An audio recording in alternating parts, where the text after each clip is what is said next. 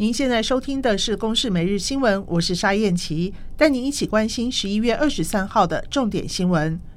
近来接连发生球棒暴力事件，内政部长徐国勇表示，未来警方如果临检发现车里面有球棒等危险物品，将会特别注记。徐国勇说：“那最近这些所谓的球棒队，我们发现有很多都是跟这些诈欺集团、博弈集团跟这些有相关的牵连。”除了他们涉及伤害、杀人未遂，我们会移送以外，如果涉及有组织帮派，我们也一样用组织犯罪防治条例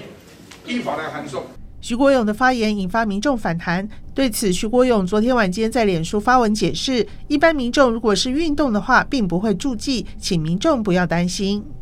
新北市昨天发生枪击案，何姓男子送孩子上学返回新店住家，遭到一名埋伏男子尾随，从背后连开四枪。何姓男子颈部中枪，送医不治。警方调阅监视器发现，枪手埋伏一个多小时，显然是预谋犯案，已经锁定车牌，全力追缉。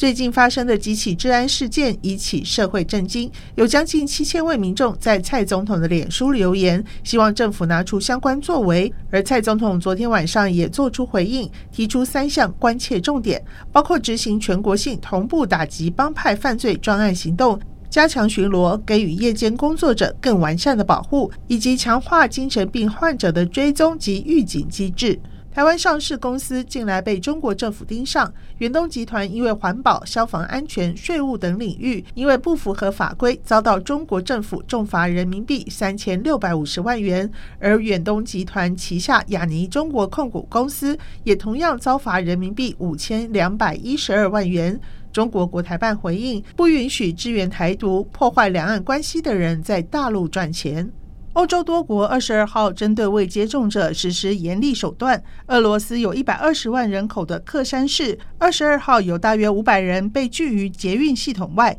有乘客因此和站务人员发生冲突。斯洛伐克警方街头临检接种证明，奥地利则展开全国封锁，街头相当冷清。以上由公视新闻制作，谢谢您的收听。